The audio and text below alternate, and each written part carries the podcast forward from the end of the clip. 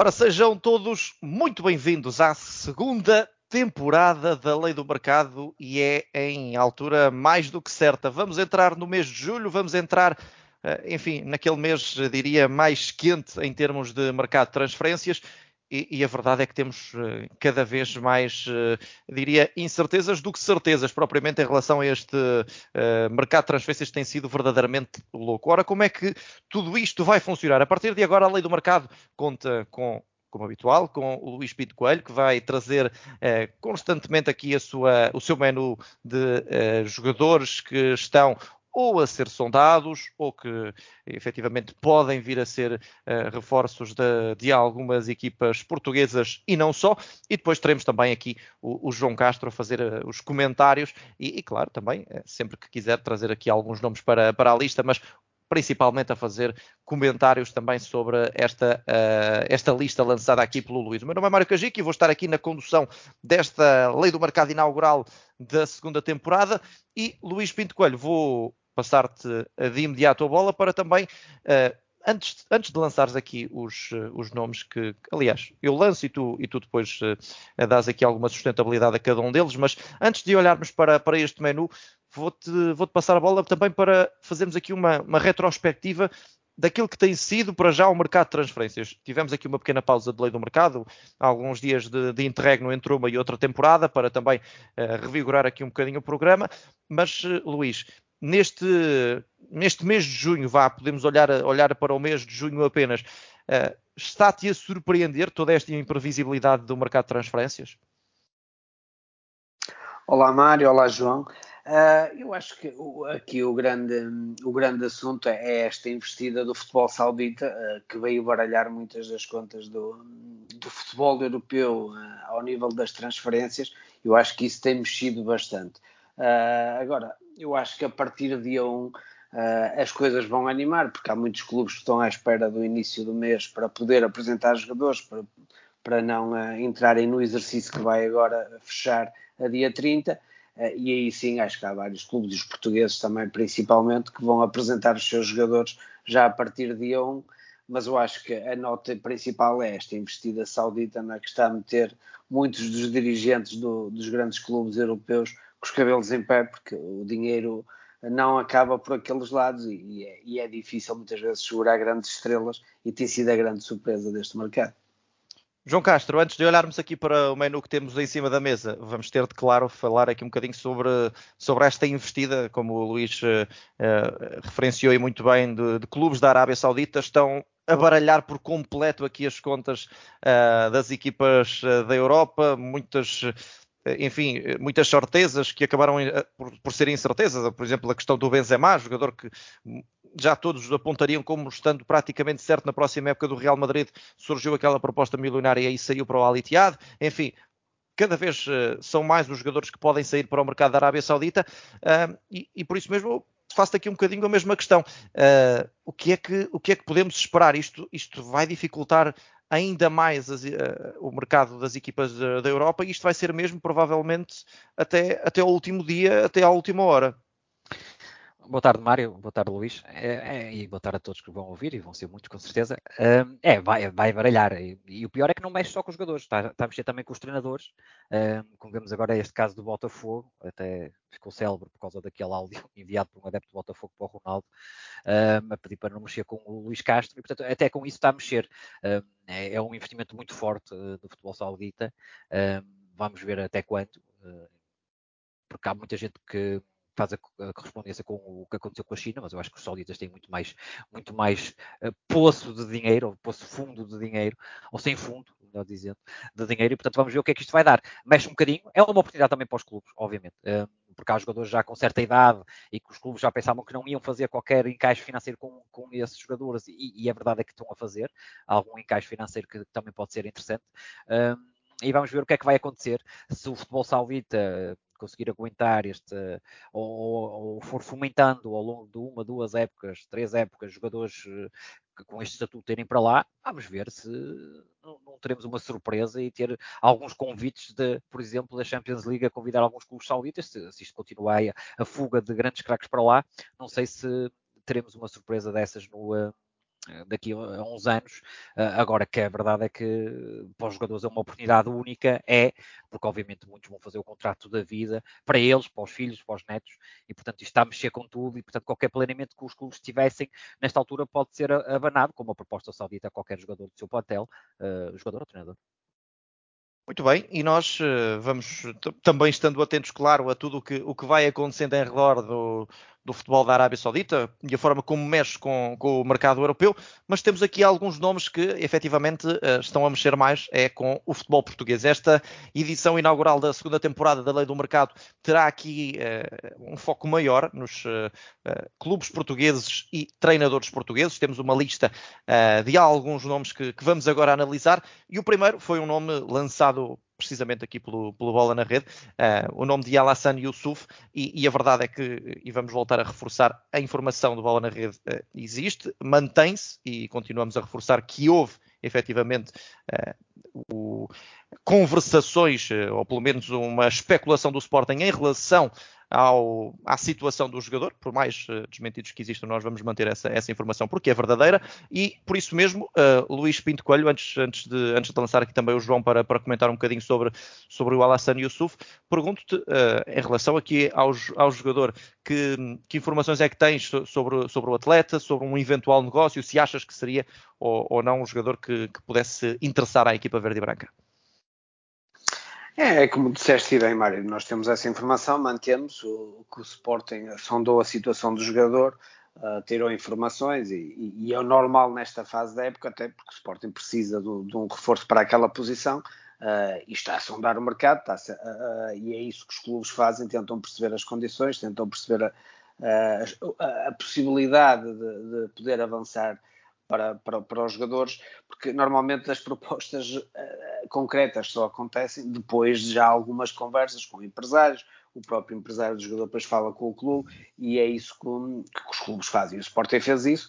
Uh, eu acho que não me parece que, que seja o principal alvo uh, do, do, Sporting, mas é que é um alvo que o Sporting tem em alternativa. Parece-me isso. Uh, vamos ver também qual é a opinião aqui do João, mas parece-me que o Sporting uh, vê aqui um, dois alvos prioritários e depois tem aqui, se calhar, dois, três alvos que podem ser alternativas. E neste caso, até me parece um jogador que, se calhar, o negócio era mais facilmente conseguido e parece-me um jogador de qualidade. Uh, acho que foi um jogador preponderante na equipa durante a época. É um jogador muito forte nos duelos e parece-me um jogador até interessante e com margem de progressão. Vamos ver, eu acho que aqui o Sporting está um bocadinho é, a mapear o, mercado e a perceber, uh, mas, mas é um jogador interessante que o Sporting até pode conseguir por valores muito interessantes em termos financeiros. Sim, exatamente. E João Castro, vou-te pedir aqui uma análise mais eh, também técnica a este Alassan Yusuf. E a verdade é que, e só reforçando aqui também muito dessa ideia que o, que o Luís passou, lá está, eh, ter um desmentido de um clube é muito fácil, não é? Naturalmente que o clube não vai assumir eh, de forma clara que, que, tem, que tem interesse no jogador e é também por aí que muitas vezes as coisas, enfim, acontecem e depois andamos sempre nesta, nesta lógica dos desmentidos. Mas João Castro, sem, sem mais demoras, efetivamente o Alassan Yusuf acaba por ser aqui um, um médio eh, nigeriano, ganhou aqui alguma preponderância, principalmente nesta temporada do Antuérpia, e que pode aqui uh, dar a Ruben Amorim, na eventualidade do Sporting avançar para essa, para essa proposta, dar aqui a Ruben Amorim alguns ares do passado, não é verdade? É, é verdade. Um, aqui a informação é, é, da bola da rede é fidedigna. Um, eu acho que já por duas alturas distintas o Sporting perguntou sobre o jogador, o que isso revela uh, que o Sporting esteve atento ao mesmo tem 22 anos, 1,75m, é realmente baixo, é da Nigéria, disseste bem, teve um papel preponderante na, na época do Antuérpia, uh, principalmente até se lesionar, portanto foi 17 vezes titular em 27 jogos. Uh, aqui a questão, e eu acho que temos que, que, que vir a um ponto fundamental, que é a vinda do Ugarte. Este jogador é um jogador com muita velocidade, é um jogador muito rápido, é muito agressivo nos duelos mesmo, percorre muitas zonas de terreno, é, é muito forte e, e, agressivo no desarme também. Uh, tem um bom passe e passe longo tem um bom um belo passe longo, é, é, rápido nas transições, portanto, quando pega na bola e arranca. Depois tem, obviamente, coisas que tinha que ser trabalhado, que é faltas excessivas, não é um 8, eh, porque este jogador é um 8, há, há que dizer, é um 8, pode chamar um 6,5, mas é, é, um 8, não é um 10, não é um médio ofensivo, não, não tem finalização, não tem capacidade de último passe, pode fazer obviamente em transições, mas às vezes decide mal esse último passe, e, e portanto este jogador faz-me lembrar, para as pessoas perceberem, faz-me lembrar o Mateus Nunes, ok Mário? Isto faz-me lembrar o Mateus Nunes, portanto velocidade, rápido nas transições, hum, eu acho que defende em termos de, de, de agressividade no desarme é um bocadinho mais forte que o Mateus Nunes.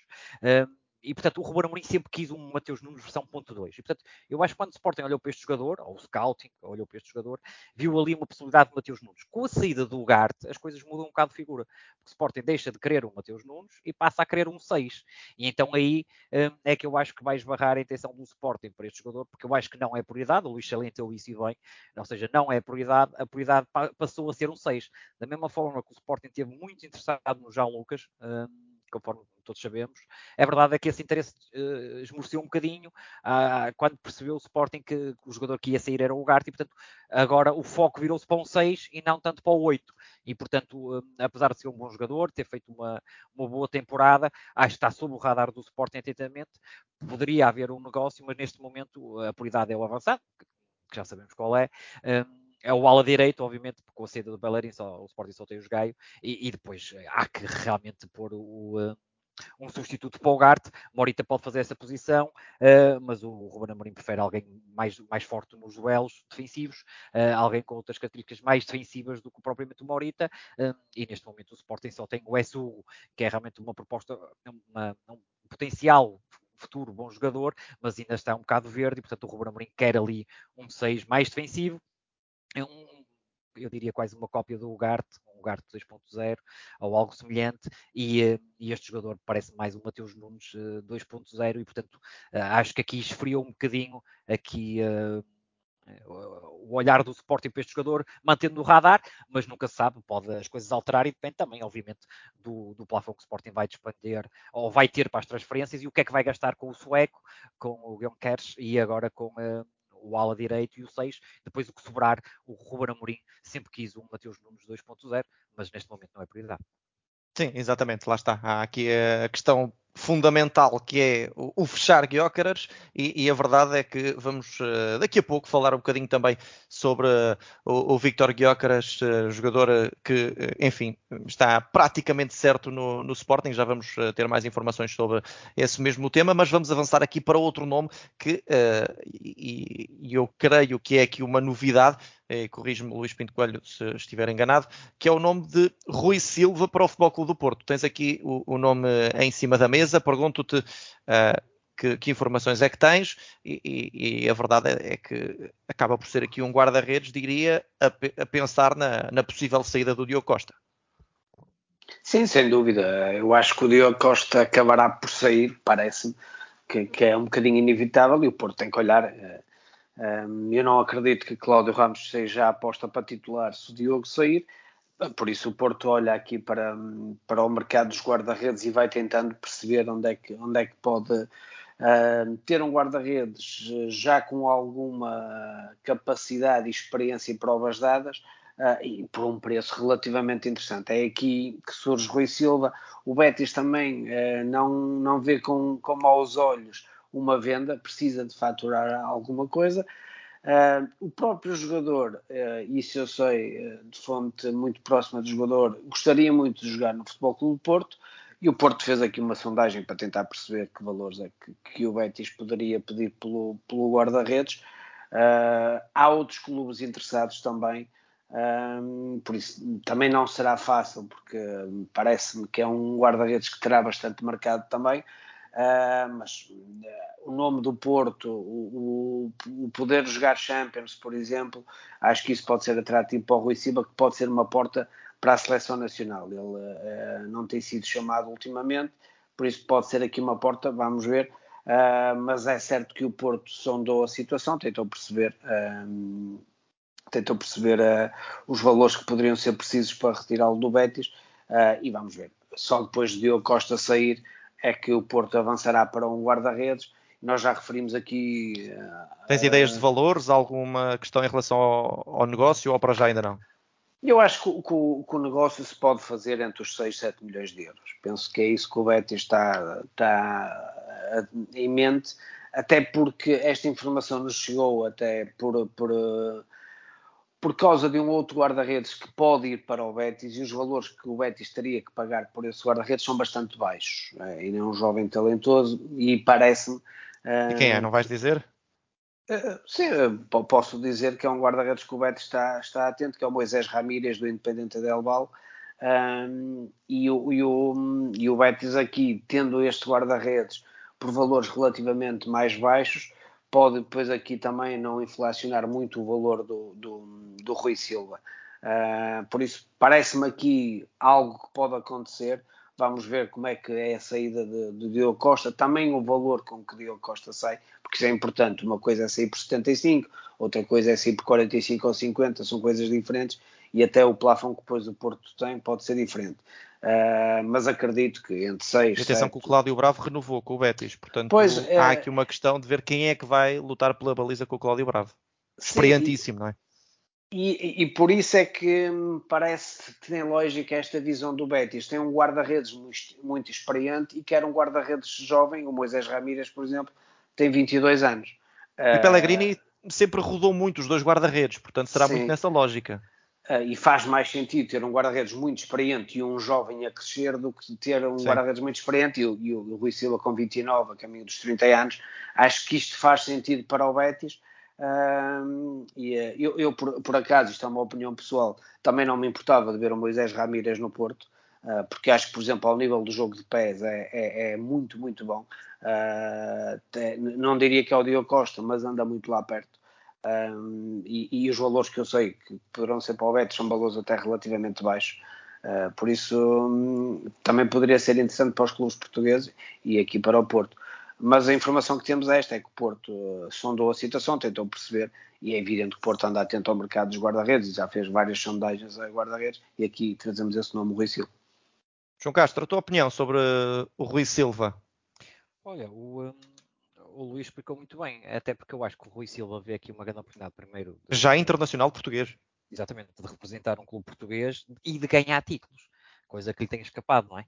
Um, e portanto o Porto é sempre um, lugar, um clube onde um, tens uma grande probabilidade de ganhar títulos em todas as épocas e portanto acho que quer dar esse passo, hum, acho que fica, ficaria eh, também muito mais próximo de lutar pela titularidade da seleção portuguesa, se bem que é muito difícil tirar lá o Diogo, mas hum, acho que é uma excelente opção do Porto. Uh, eu gosto também do, do Cláudio, o guarda-redes do Porto, o Cláudio Ramos. E depois o Sérgio Conceição ficava aqui com dois belos guarda-redes, mais o Meixedo, se não me engano, será o terceiro guarda-redes, digo eu, o, Luís, que me corrija se eu estiver enganado. Mas, mas sim, acho que era uma excelente aposta para, para o Rui Silva. Eu gosto do, do Rui Silva, joga bem com os pés também, e, e acho que é, é fundamental para o o Sérgio Conceição, portanto eh, é uma boa aposta do Porto, não parece uma transferência de, de montante elevado, conforme o Luís referiu, e portanto acho que está dentro de, do valor que o Porto nesta altura pode despender, despender por, por um guarda-redes.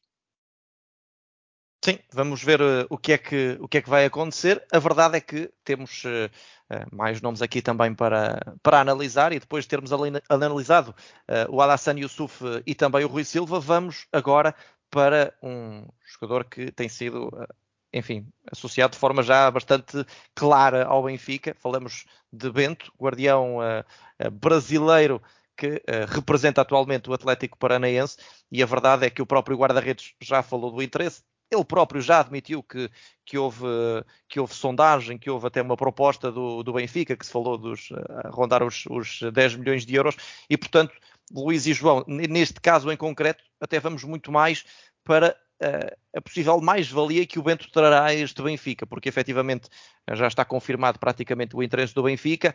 Vamos muito mais olhar para o que é que pode trazer aqui o Bento. Já percebemos que o Vlaco Dimos não é um guarda-redes consensual, tem feito épocas interessantes, mas com, alguns, com algumas lacunas. E a verdade é que, e João, passo de imediato para ti, uh, o Benfica continua aqui, parece, à procura de um guarda-redes. Vou-te vou -te, vou -te lançar com, com esta ideia. Isto dá muito, uh, parece muito a, a, perspectiva de que o Benfica vai fazer esta transição com calma, como o Porto fez com Marquezine e Diogo Costa, como o Sporting fez, não sei se te lembras, há uns anos com o Stojkovic e com, e com o Rui Patrício. Ou seja, procurar ali trocar sem, sem causar grande alarido o, o seu, o seu guarda-redes. Achas que é por aqui? Olha, é, é uma, é uma bela questão. Um, primeiro é difícil realmente negociar com este Atlético Paranaense, não é das equipas mais fáceis de negociar e eu acho que o Luís também sabe disso. Mas um, depois é um guarda-redes muito alto, né? tem 1,90m, uh, acho que é um bom guarda-redes. Tenho aqui algumas dúvidas no jogo dos pés, um, confesso. Não conheço a fundo o guarda-redes, mas tenho aqui ainda algumas dúvidas sobre isso, pelo que eu vi no jogo, e portanto posso estar perfeitamente enganado. Um, a verdade é que o Benfica tem posto guarda-redes e o Vlaco Dimos vai continuando sendo titular, não é? Vão acrescentando lá guarda-redes ao plantel e o Vlaco Dimos, um, com maior ou menor dificuldade, vai sendo titular. Um, agora que é um, que é um guarda-redes, obviamente, que ainda é novo, tem 24 anos, tem aqui uh, realmente o futuro, pode ser essa transição, uh, ou pode calhar de vir para a luz e, e, e, e o Vlaco Dimos continuar a ser titular mais uma época. Portanto, vamos ver. Um, o Campeonato Brasileiro também uh, está a decorrer, uh, o Atlético Paranaense também tem a Libertadores e, portanto, não será fácil tirá-lo de lá nesta altura da época, mas, uh, obviamente, os euros falam mais alto. Luís, e a tua opinião? Eu acho que aqui a ideia do Benfica é tirar um bocadinho o Vlaco Dimos da zona de conforto, é? trazer alguém que haja ali uma competitividade interna que meta sempre o, o guarda, os guarda-redes em alerta. Parece-me um bocadinho isso. E acho que o Benfica, a gente falou aqui, trouxe essa, essa informação, que o Benfica esteve e abordou o Arouca para contratar o Arroa Barrena. Uh, mas o Benfica estava a idealizar pagar se calhar 2,5 por no máximo 3 milhões por a, a Rua Barrena. E ao que eu sei, o Arouca puxou um bocadinho mais para cima. E o que é que o Benfica pensou aqui? Bem, entre dar 4 uh, ou 4,5 por um guarda-redes que será uh, claramente o número 2, se calhar tentamos dar aqui um pouco mais e então trazemos um que pode chegar a número 1. Um. Penso que foi isto que, que, que o Benfica pensou. E aqui é claramente um guarda-redes para, para, para, rivalizar com o Vlaco Dimos, embora eu acho, na minha opinião pessoal, acho que o Vlaco Dimos é mais guarda-redes. Uh, e, e, achas uh... que o Bento não vai evoluir ao ponto de roubar a, a titularidade do Vlaco Dimos? Ou de chegar ao nível do Vlaco Dimos? Vamos mais por aí. É, eu acho que pode evoluir e pode, atingir, eh, pode atingir um, esse nível. Agora, neste momento, chegando, eu acho que parte atrás e, bem atrás. Acho que é um guarda-redes interessante, mas ainda me parece, uh, principalmente um, dentro dos postos, acho que o, que o Vlaco Dimos é melhor. E como o João referiu, a diferença podia ser a forma como defende a profundidade, como joga com os pés, e eu acho que ele também não é nada excepcional uh, nesse aspecto. Por isso, no ponto fraco do Black Odimos não é o ponto forte de Bento.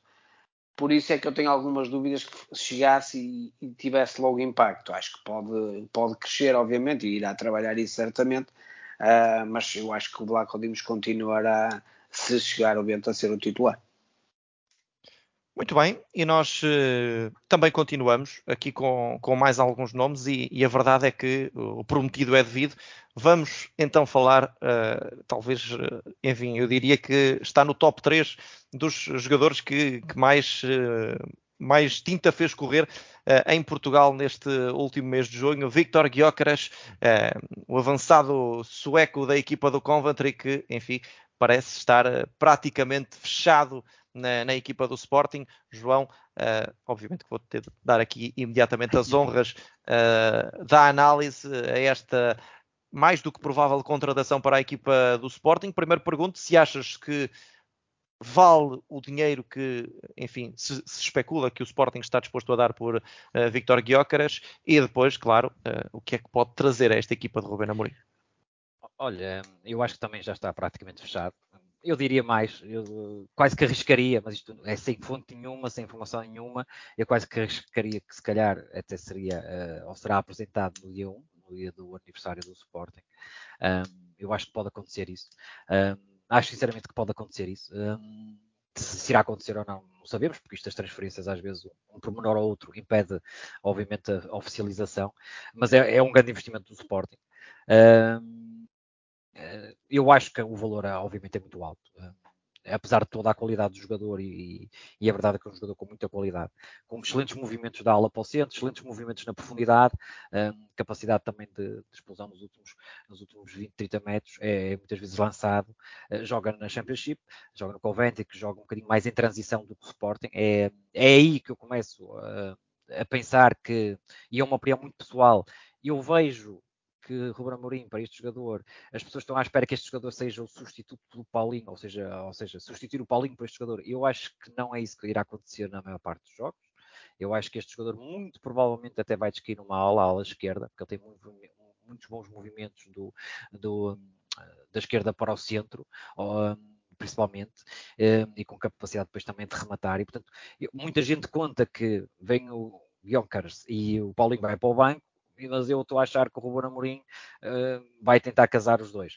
Uh, em 80% dos jogos, em alguns jogos vai assumir a titularidade, obviamente, uh, mas eu acho que poderá acontecer isso. E, portanto, a acontecer isso, nessa situação, o Ruben Amorim aqui escusa se calhar de contratar um, um, extremo que estava previsto, ou estava na cabeça dele, um, um extremo para o lado esquerdo que seja destro, para, para, para muitas vezes permitir que quando o Pote não joga ali, temos o Sporting ter alguém que realmente não tinha, uh, porque Giovanni, Rochinha, uh, Arthur não, não renderam, uh, e portanto este jogador faz essa posição e faz a posição de avançado, e portanto aí acho que o Sporting se calhar havia também um um desejo do Ruben Amorim pelo Samuel Lino, e, e, acho que aí com isso esfriou, tanto que agora ouve-se que o Braga poderá tentar o empréstimo do Samuel Lino uh, ao Atlético Madrid.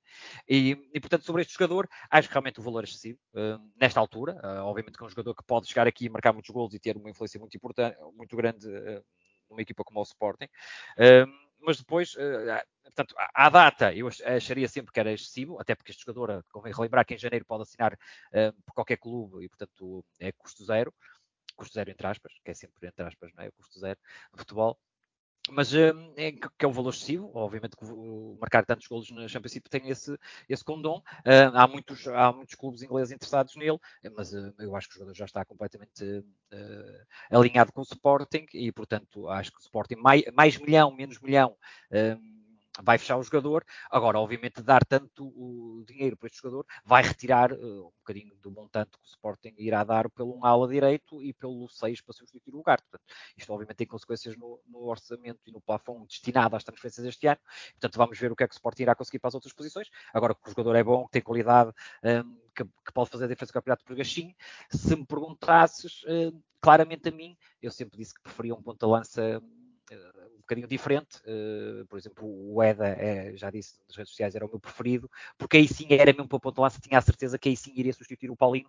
Uh, neste caso tenho as, as, minhas dúvidas que se não vão jogar os dois. Agora vamos ver se o casamento resultar e, e o Sporting marcar muitos golos e tiver muitas vitórias, obviamente é uma, é uma, aposta acertada e depois, obviamente, perante o rendimento, vamos, vamos dizer no futuro ou não se se, se, se, foi muito dinheiro, se foi pouco dinheiro, como é o caso do Pote, Mário. Eh, na altura eu defendi a contratação do Pote pelos 50% eh, e até fui muito criticado por isso, mas a verdade é que agora eh, vê-se que o Pote, agora com a compra do restante passe, até face ao rendimento que teve, até se tornou um grande negócio. Sem dúvida, sem dúvida. E a verdade é que basta, nem, nem é preciso recuar tanto, basta olhar, por exemplo, para o caso do, do Diomande. Já pouco se, se lembram, se calhar, do, do valor que o Sporting investiu no jogador, porque quando o rendimento uh, é o adequado, claro que uh, ninguém se lembra. Uh, Luís, a mesma questão e também, claro, se, se, tens alguma informação do teu lado em relação aqui a um, uma possível confirmação de Gyökeres na equipa do no Sporting. Não, não, não tenho nenhuma informação e até para ganharmos tempo, eu acho que o João explanou completamente e eu uh, estou completamente de acordo com a opinião dele. Uh, eu também, se calhar, iria para um, uma outra solução, até pelo valor pago. Acho um pouco exagero para um, para um jogador que está em, a, a, seis meses de poder assinar livre. Parece-me um pouco exagero, mas isto também é um bocadinho a consequência do quando os treinadores têm muito peso nas estruturas do clube, dos clubes e exigem, exigem até ao limite uh, algum jogador e depois a direção tenta sempre uh, satisfazer Uh, Parece-me um jogador interessante uh, e concordo com, com, com, o João quando diz que se calhar vai casar com o Paulinho. Parece-me também essa a ideia do Ruben Amorim, mas acho um exagero e depois pensar que ainda há Trincão, ainda há Pote, ainda há Edwards. eu acho que se calhar era mais interessante ir buscar o, o EDA, como, como o João disse, para a ponta de lança mesmo, uh, e ir alternando com Paulinho e depois ter os outros três para jogar a, uh, dois, uh, um de cada lado, uh, por trás do ponta de lança. Fazia mais sentido, na minha opinião. Vamos ver, mas também acredito que o negócio esteja praticamente feito. E será que o Sporting não, não estará a pensar depois na contratação de mais um avançado, se calhar não tão dispendioso, para, para reforçar também a frente de ataque, João? Só para fecharmos este tema. Olha, eu, eu, eu, acho que essa hipótese poderia ser, mas numa ocasião de mercado assim, um empréstimo ou algo do género. Caso contrário, acho muito difícil o Sporting ir por outro avançado. Se for uma questão de empréstimo, hum, acho que sim que poderá ser. Agora o Sporting uh, está muito concentrado e o, e, o, e o, Luís tocou aqui num ponto fundamental que eu não explanei, que é que realmente o peso do Amorim. O Amorim, eh, eu acho que o Amorim não pede posições, eu acho que o Amorim pede mesmo os nomes que quer, ponto. Hum, e portanto, este era o seu, o seu sonho, vai tê-lo.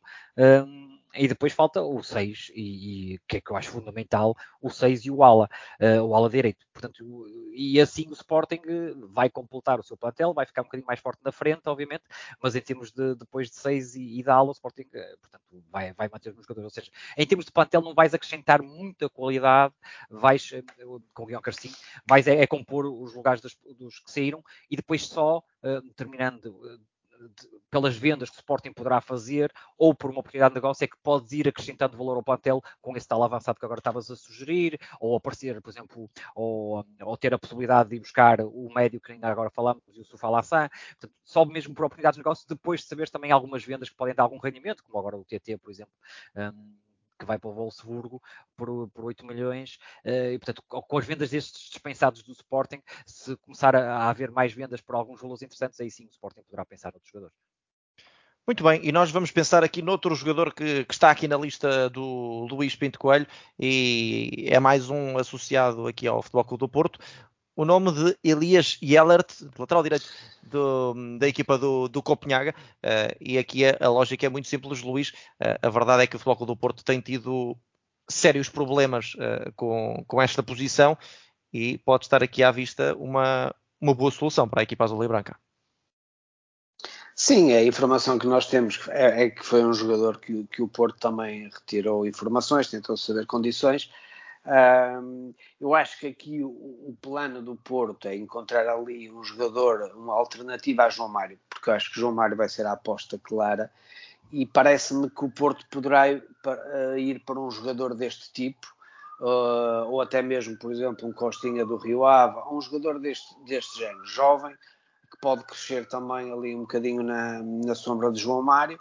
Uh, este jogador parece muito interessante, é um jogador que já chegou a internacional, eu acho aqui que tem muito a ver com os valores. Acho que depende muito dos valores que forem pedidos. E se o Porto então prefere um jogador, se calhar, do mercado interno um bocadinho mais abaixo em termos de custo de aquisição, ah, porque me parece aqui, claro, ah, que João Mário será a aposta. Por exemplo, falou-se da questão de, exemplo, Ricardo Pereira. Mas Ricardo Pereira, a chegar ao Porto, por exemplo, além de ter que baixar muito a sua massa salarial, iria tapar à partida, né, chegaria para ser titular, uh, o crescimento de João Mário. Não é, penso que não é isso que o Porto está a pensar, que era um jogador de, de, que pode crescer. João Mário será aí, se Diogo Costa sair, será o, a última né, pérola, um bocadinho da formação, os outros todos já foram saindo. E se calhar no próximo ano será vendido e o Porto já tinha aqui um jogador preparado para substituir. Acho que é muito por aí. Vamos ver se os valores interessam e se o Porto faz esse investimento. Uh, mas acho que é, que é um, um, jogador interessante e percebe-se que o scouting trabalhou bem neste caso. Sem dúvida nenhuma, e João Castro, uh, aqui um bocadinho uma análise, uh, é uma posição, claro, carenciada no, no, plantel do Futebol do Porto, e, e, a verdade é que seria aqui a, a, continuidade também da aposta que tem sido cada vez mais recorrente no, no mercado nórdico. É verdade, eu conheço muito bem este jogador e, eh, e, devo dizer que era uma excelente aposta do Porto, até porque o Porto tem o João Mário e o Luís tocou no, no ponto fundamental, ou seja, daria a hipótese ao jogador evoluir um, com todo o cuidado e com toda a calma no Futebol Clube Porto. É, é um jogador que, que dá-me aqui uns ares muitas vezes do porro, para as pessoas terem aqui uma noção. É muito jovem, fez uma, uma, uma, bela época no Copenhaga, ataca muito bem, eu acho que é uma das coisas que o Sérgio Conceição adora, mas também defende bem.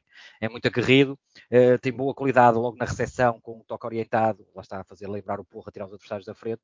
Portanto, acho que era uma excelente. É, é muito, é muito, agora para fazer uma comparação para quem nos está a ouvir, é, seria um bocadinho uma aposta daquilo que, que o futebol dinamarquês também, uh, com o, o Bá, do Benfica. Ou seja, um jogador que podia sair da Dinamarca, o Bá da Dinamarca e depois foi obviamente para outro país e foi evoluir e agora regressou ao Benfica, aqui o Porto podia fazer uma antecipação, porque se, eu, uh, se os clubes portugueses deixarem passar este jogador, este jogador provavelmente vai sair da Dinamarca e vai para uma Holanda, para um clube grande holandês ou, ou, ou para a Bundesliga e depois será muito mais difícil ir lá buscá-lo. Portanto, era uma excelente aposta do Porto, o jogador realmente tem, tem excelentes características. Um, e, e, portanto eu vejo aqui que não, eu acho que não vai ficar no Copenhaga, acho que é claramente pretendido por, por, vários clubes que já têm sinalizado o jogador e portanto o Porto conseguisse fazer esse movimento de, de antecipação e conseguisse depois prepará-lo, podíamos estar aqui a começar o Porto com o João Mário em grande, depois sempre que houvesse uma oportunidade de, o Gelert podia, podia avançar e, e, e, daria conta do recado. Portanto, acho que é um jogador eh, extremamente bem cotado, muito bom em termos ofensivos, aguerrido a defender, bons movimentos, também faz movimentos interiores. Portanto, eu acho que o Sérgio Conceição ia gostar muito do jogador. Agora vamos ver se o Porto, obviamente, tem a capacidade, não sei quanto é que pedem por ele. Não é muito caro ir buscar os jogadores nesta altura ainda à Dinamarca, começa a ser mais caro, mas não é assim tão caro. Portanto, era o momento ideal para um clube português ir buscar o jogador. Estou muito curioso se, se o Porto não for buscar ou nenhum clube português, para onde é que irá. Uh, cair este jogador uh, do Copenhaga, uh, se calhar depois vamos arrepender. O site Transfermarkt dá aqui uh, um valor de mercado de 3 milhões de euros para, para o jogador e, e João parece-me um valor uh, perfeitamente acessível para o Futebol Clube do Porto. Sim, eu acho Enfim, nunca será este valor, mas... Claro, mas mesmo que acrescentemos, nem que se, que se do dobro, 6 milhões, era um jogador claramente que o Porto podia comportar e, e, e é o que eu digo, ficaria aqui com um grande jogador...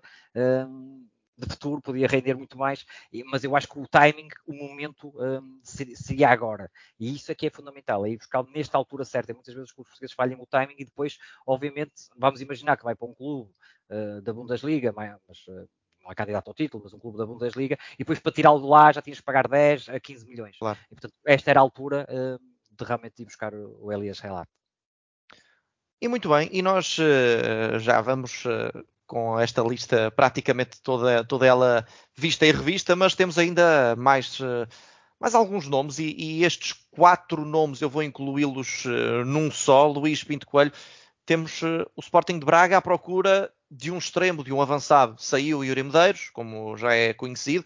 O Bruma acabou por ficar, já com, com contrato e, e a título definitivo. Mas a verdade é que temos aqui alguns nomes em cima da mesa e, e eu vou-te confrontar com eles e tu vais-me dizer efetivamente como é que como é que estamos, ou seja, qual é que é aqui a, a maior prioridade do Sporting Braga, porque são quatro nomes uh, muito interessantes, Pione Sisto, Samuel Lino, Rony Lopes e Gelson, ou seja, são quatro nomes sempre sonantes e, e eu pergunto-te qual deles é que está aqui com, com mais perspectivas de assinar pelo Sporting Braga. É, o Braga movimentar-se bem no, no, no mercado, movimentar-se bem, para já movimentou-se bem nos, nos jogadores que conseguiu segurar que estavam emprestados, eh, na aquisição do Vitor Carvalho também ao Gil Vicente, e aqui a olhar para, para o substituto de Yuri Medeiros, e eu acredito que se calhar nós temos aqui esta lista de quatro que foram jogadores que a gente sabe que o Braga sondou, o Braga tirou informações, conversou com os seus empresários, um, e eu não me admirava que o Braga conseguisse dois desses nomes, por exemplo um empréstimo do Samuel Lino, por exemplo, e depois uh, imaginemos que, que, o Gelson uh, rescinde uh, e até pode assinar pelo Braga.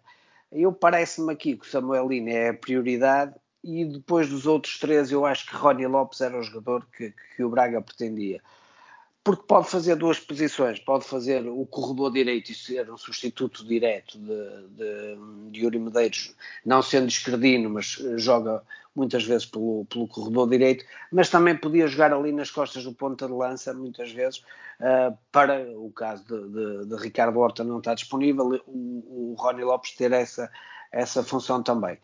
Eu, se tivesse que apostar ah, ao dia 2 em, em dois nomes destes quatro, ia para o Samuelino e para o Rony Lopes. mas qualquer um é, são jogadores de qualidade e percebe-se que o Braga está uh, com ambição, quer chegar à Champions e quer trazer uh, jogadores experientes, jogadores já, já com créditos firmados, que chegavam e não tinham qualquer, eu diria que não teriam períodos de adaptação longos, era chegar um bocadinho como o Bruma fez, chegar, jogar e, e, e fazer diferença. Por isso, Uh, Parece-me aqui que Samuelino, se calhar, poderá até ser para já o primeiro que até possa chegar.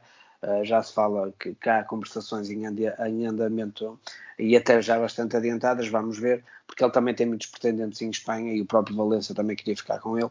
Uh, mas acredito que a possibilidade de jogar Champions também seja atrativa para estes jogadores. Mas para já o Braga a mexer-se bem e a tentar alvos bastante, bastante interessantes já é uma constante. Uh, João Castro, antes, uh, antes de entrarmos aqui para, para esta lei do mercado, e permite-me que, que, faça esta, esta, esta confidência, tu, tu disseste que, enfim, há aqui alguns nomes que até interessariam uh, ao Sporting. A verdade é que há aqui nomes extremamente válidos e que em Portugal, no campeonato português, fazem, fazem claramente a diferença. Estou aqui a ver o Samuel Lino, o Rony Lopes, que faz uma excelente época, apesar de, da equipa ter descido de divisão. O Prionessi, bem sabemos que é, que é um bocadinho mais incerto, mas há aqui jogadores com muita qualidade. Olha, há, o Braga está a trabalhar realmente, efetivamente bem. Deixa-me dizer que, eh, em relação ao Samuel Lino, uh, eu, tinha, eu ainda há pouco falei dele, da possibilidade, obviamente, do Sporting, mas agora com o Guioncas eh, também poder fazer essa posição, se calhar fica mais descartado. Aqui a questão do Samuel Lino é que o Samuel Lino uh, joga melhor pela esquerda e o Bruma também joga melhor pela esquerda. É a única coisa que eu vejo aqui, ou seja, um, um deles tinha que jogar pela direita, uh, seria o mais difícil para o treinador do Braga, apesar de poderem jogar claramente na direita, mas quanto a mim, a melhor posição de ambos seria na faixa contrária. mas o Braga a ver bem. O Rony Lopes, só, só aqui uma correção ao Luís, é esquerdinho e, portanto, poderia claramente cair na direita uh, e fazer um bocadinho o que o Euro faz. agora, tem aqui uma, não sei qual será, obviamente, o ordenado, portanto, há aqui alguma, se calhar, dificuldade uh, para o Rony Lopes, mas o Braga a trabalhar bem. O, o Sisto, eu acho que, que não, é um jogador muito inconstante, quer dizer, apesar de ter qualidade em termos mentais, é um jogador muito inconstante que traz muitos problemas. Não sei se era isso que o Braga queria. Um, podia relançar a carreira. Obviamente que eu acho que o Braga apresenta a todos estes jogadores uma, uma, uma algo que, que é bom apresentar-se. É, é um clube está a crescer e está na Champions. E, e, ainda para mais pode dar o exemplo, por exemplo, do, do Bruma, que veio relançar a sua carreira uh, ao Braga. E, portanto, os jogadores, o Samuelino não precisa de relançar a sua carreira, tem muitos pretendentes, conforme referiste em Espanha, mas, por exemplo, o, o Rony Lopes também não, não precisa, mas calhar precisava de, de, jogar num clube que lutasse por algo que tivesse um bocadinho mais acima do que, obviamente, onde esteve, que desceu, e portanto acho que o Braga apresenta um projeto sólido e que, lá está, agora também com parceria com os donos do Paris Saint-Germain e tudo, pode trazer aqui alguma algum novo fulgor ao Braga, que, que olha bem para estes nomes, conseguiu eh, o Buruma surpreendeu, há que dizer. Eh, nunca pensei que atingisse o nível que atingiu em seis meses. É verdade é que também está mais maduro, mas é verdade é que um campeonato português faz a diferença. E, e, e, obviamente já comentamos até entre nós que às vezes, por exemplo, o Buruma não faz muita diferença nos jogos grandes, tem mais dificuldades, mas a verdade é que nos jogos pequenos eh, fez muita diferença e foi aí que o Braga foi buscar os pontos que, que conseguiu amealhar para ficar na posição que ficou, no terceiro lugar. Portanto, acho que o Braga está no bom caminho, está a olhar muito bem e, e são jogadores claramente que em Portugal faziam a diferença. Muito bem, nós já estamos aqui numa fase já bastante adiantada do nosso programa e, Luís, vou apelar aqui ao teu poder de síntese para falarmos ainda dos treinadores que temos aqui na nossa lista da Lei do Mercado desta semana. César Peixoto e Vasco Seabra. César Peixoto sondado para o Brasil. Vasco Seabra tem sido apontado ao Vasco da Gama. Dá-nos todas as informações em relação a estes dois jovens treinadores. Sim, o, Vasco Seabra está a ser apontado ao Vasco da Gama, depois de, do Vasco ter sondado o Armando Evangelista, mas na altura preferiu continuar com o Barbieri mais, eu penso que fez mais duas ou três jornadas, mas depois acabou por ser demitido, ah, e agora olha para o treinador português, o Vasco Seabra, ah, vamos ver se... se e, e, e, os trabalhos recentes, por exemplo, também do Luís Castro, a continuidade do Abel a fazer um grande trabalho, o Red Bull Bragantino do Pedro Caixinha muito bem também, é mais outra vez uh, a prova da qualidade dos treinadores portugueses, os brasileiros cada vez olhar mais para isso. Uh, relativamente ao, César Peixoto, neste momento a informação que tem é que existem conversas com o Atlético Paranaense, Atlético Paranaense, que com a saída do. Eh, era o diretor desportivo, praticamente, do, do Filipão, né? Uh, que foi para o, para o Galo, para o Atlético Mineiro. Também saiu o Paulo Turra, que era o treinador. Uh, por isso, o Atlético Paranaense, neste momento, tem um treinador interino uh, e, e, está aqui à procura de treinadores. E fala-se que César Peixoto poderá ir. Parece-me um clube interessante para ele, é um clube muito estabilizado com bom plantel e eu acho que podia fazer ali um, um, um bom trabalho e relançar a sua carreira. Muito bem, e nós já estamos aqui nesta fase final da lei do mercado, mas claro, temos aqui de uh, fazer ainda uma retrospectiva daquilo que aconteceu hoje e claro, vamos uh, incluir aqui as opiniões do Luís e do uh, João Castro. Luís, o Luís vai de 1 a 5 uh, avaliar as probabilidades de, dos negócios acontecerem, dos negócios que fomos dando aqui na lei do mercado, e o João Castro vai de 1 a 5 avaliar, uh, enfim, a perspectiva do jogador para o clube. Qual é que será a valia do jogador para o clube de 1 a 5? Qual é que é a opinião do João Castro? Vou começar aqui pelo Luís.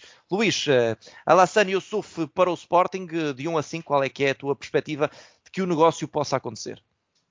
2. Gyökeres para o Sporting. 4. Bento para o Benfica.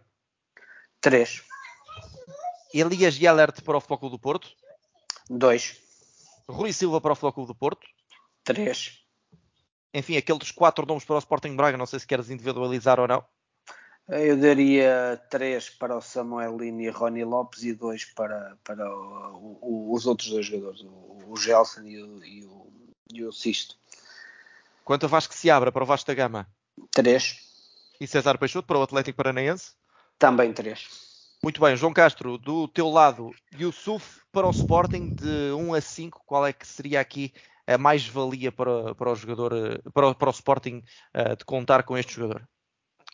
3. Guiocareres para o Sporting também? 4. Bento para o Benfica? 3. Elias Yelert para o Flóculo do Porto? 4. Rui Silva também para o Futebol Clube do Porto. 4. Depois ali nos uh, jogadores do Sporting de Braga a mesma questão, se quiseres individualizar. Ora bem, uh, Samuel Lino 5. Uh, o Gelson 4. Uh, o Rony 3 e o Sisto 2. Vasco se abra para o Vasco da Gama. 3. 3. E o César Peixoto para o Atlético Paranaense três. Eu acho que o mal, e deixa só aqui dizer, os treinadores no Brasil têm muito pouco tempo e, portanto, o, que eu temo é que estes treinadores que têm, têm uma filosofia de jogo um bocadinho diferente uh, demorem precisam de tempo para colocar as equipas a jogar conforme gostam. E no Brasil, uh, eles chegam, começam a jogar, têm duas ou três derrotas e está o caos. É, e fica tudo muito difícil. E a verdade é mesmo essa. Luís e João, muito obrigado por uh, me terem feito companhia aqui nesta edição inaugural da nova Lei do Mercado, segunda temporada. Estamos cá para analisar rumores de transferências e, efetivamente, dar-vos a conhecer todas as informações que uh, vão chegando, claro, aqui ao programa da Lei do Mercado. Luís uh, e João, muito obrigado. Obrigado a todos os que nos acompanham. Já sabem, todas as informações, estas e outras, em bolanarede.pt. Têm lá aquela, aquela categoria de última hora que podem carregar e procurar todas as informações ao minuto do mercado e não só, portanto, todas as informações que vos interessam e, claro, textos de opinião sobre os mais variados temas. Acompanhem-nos no site, acompanhem-nos nas redes sociais e, claro, acompanhem-nos aqui na Lei do Mercado. Para a semana cá estaremos, já em julho, e por isso mesmo só têm é de nos continuar a acompanhar para continuarem, claro, com todas as atualizações em relação ao mercado de transferências. Esta foi a primeira. Para a semana, contem com outra lei do mercado. Cá estaremos. Um abraço e até à próxima.